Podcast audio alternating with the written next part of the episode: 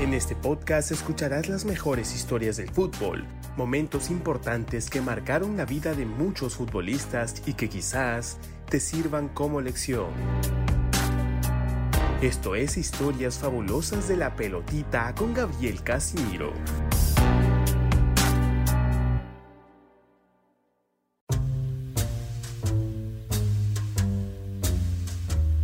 Año 2002, Mundial Corea-Japón y Argentina era el gran candidato obviamente a levantar esa Copa del Mundo. Sin embargo, el equipo que había arrollado a todos en las eliminatorias sudamericanas no pasó de la fase de grupos, solamente le ganó a Nigeria y no pudo contra Suecia y tampoco contra Inglaterra. Y uno de los grandes, ¿qué hubiera pasado de aquellos años? Era esa lucha entre quién debía ser el 9 o en todo caso si debían jugar ambos. Nos referimos a Gabriel Omar Batistuta y por supuesto a nuestro personaje del día de hoy, Hernán Crespo. Al final el loco Bielsa, que era el técnico de aquella selección, siempre optaba por uno de los dos.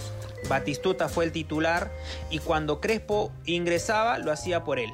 ¿No? Nunca jugaron juntos. Y bueno, ya pasó el tiempo, prácticamente se van a cumplir 20 años, pero la historia también nos trae un poco a lo que hubiese pasado en ese momento, sobre todo por la carrera que llevó Crespo en el extranjero y dichosamente justo en el fútbol italiano. ¿Qué pasó? Vamos a rememorar un poco. Año 1999. La gran aparición del fútbol colombiano tenía nombre y apellido. Johnny Montaño. Con apenas 16 años, el colombiano le marca un gol a Argentina, gana 3 a 0 Colombia en la Copa América, sí, el día que Palermo falla los tres penales, ¿no? Que quedarán también para la historia. Por ese torneo y luego por el nivel que prometía Montaño, el Parma se hace de sus servicios y ahí coincide con Hernán Crespo.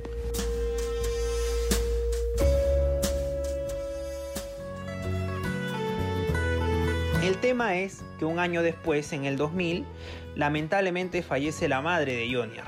Montaño, con apenas 17 años, no había ni cumplido la mayoría de edad, entra en un estado de depresión. Se deprime, era un adolescente. Y justo por esa época también coincide y él lo cuenta, Montaño se hizo muy amigo de Lilian Turán, el defensor francés, campeón del mundo en el año 1998. Y por ello, Turán lo recomienda luego a la Juventus y el Parma se niega, incluso dos veces. Manda dos ofertas la Juve al Parma y el Parma lo rechaza en dos ocasiones. Montaño, con toda la ilusión del mundo por querer jugar también en el equipo de la vieja señora, también se deprime por dicha situación y había tomado la decisión, según él mismo contó en una entrevista, de tomar sus cosas, salir de Italia y regresar a Colombia, de dejar el fútbol incluso, de dedicarse a cualquier otra cosa.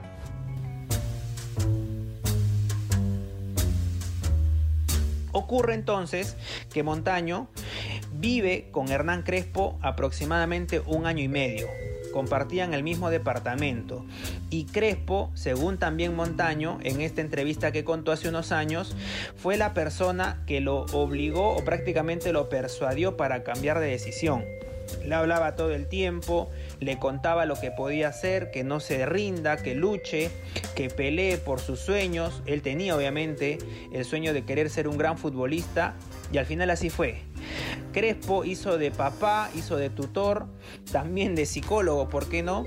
Y convenció a Montaño para que no abandone el fútbol y pues haga la carrera que hizo en el extranjero y luego incluso llega al fútbol peruano por las camisetas de Sport Boys, de Alianza Lima y el año pasado nada más, jugando Liga 2 con Sport Chabelines. Se mantienen ambos en contacto, se encuentran un poco de la actualidad de ambos y seguramente el buen Junior felicitó a Hernán Crespo por el título reciente de la Copa Sudamericana como técnico de Defensa y Justicia. Imagínense, ¿no? ¿Qué hubiesen hecho ustedes en ese papel teniendo una persona a la cual podían ayudar y con la experiencia que ya había adquirido Hernán Crespo en el fútbol europeo? Gracias por escucharnos. Esto es Historias Fabulosas de la Pelotita. Yo soy Gabriel Casimiro y te traeré nuevas historias todas las semanas. Si nos escuchas desde Spotify, Apple Podcast, Spreaker o Google Podcast, danos una buena valoración y síguenos para que no te pierdas el siguiente episodio. Nos vemos, que estén bien. Chao.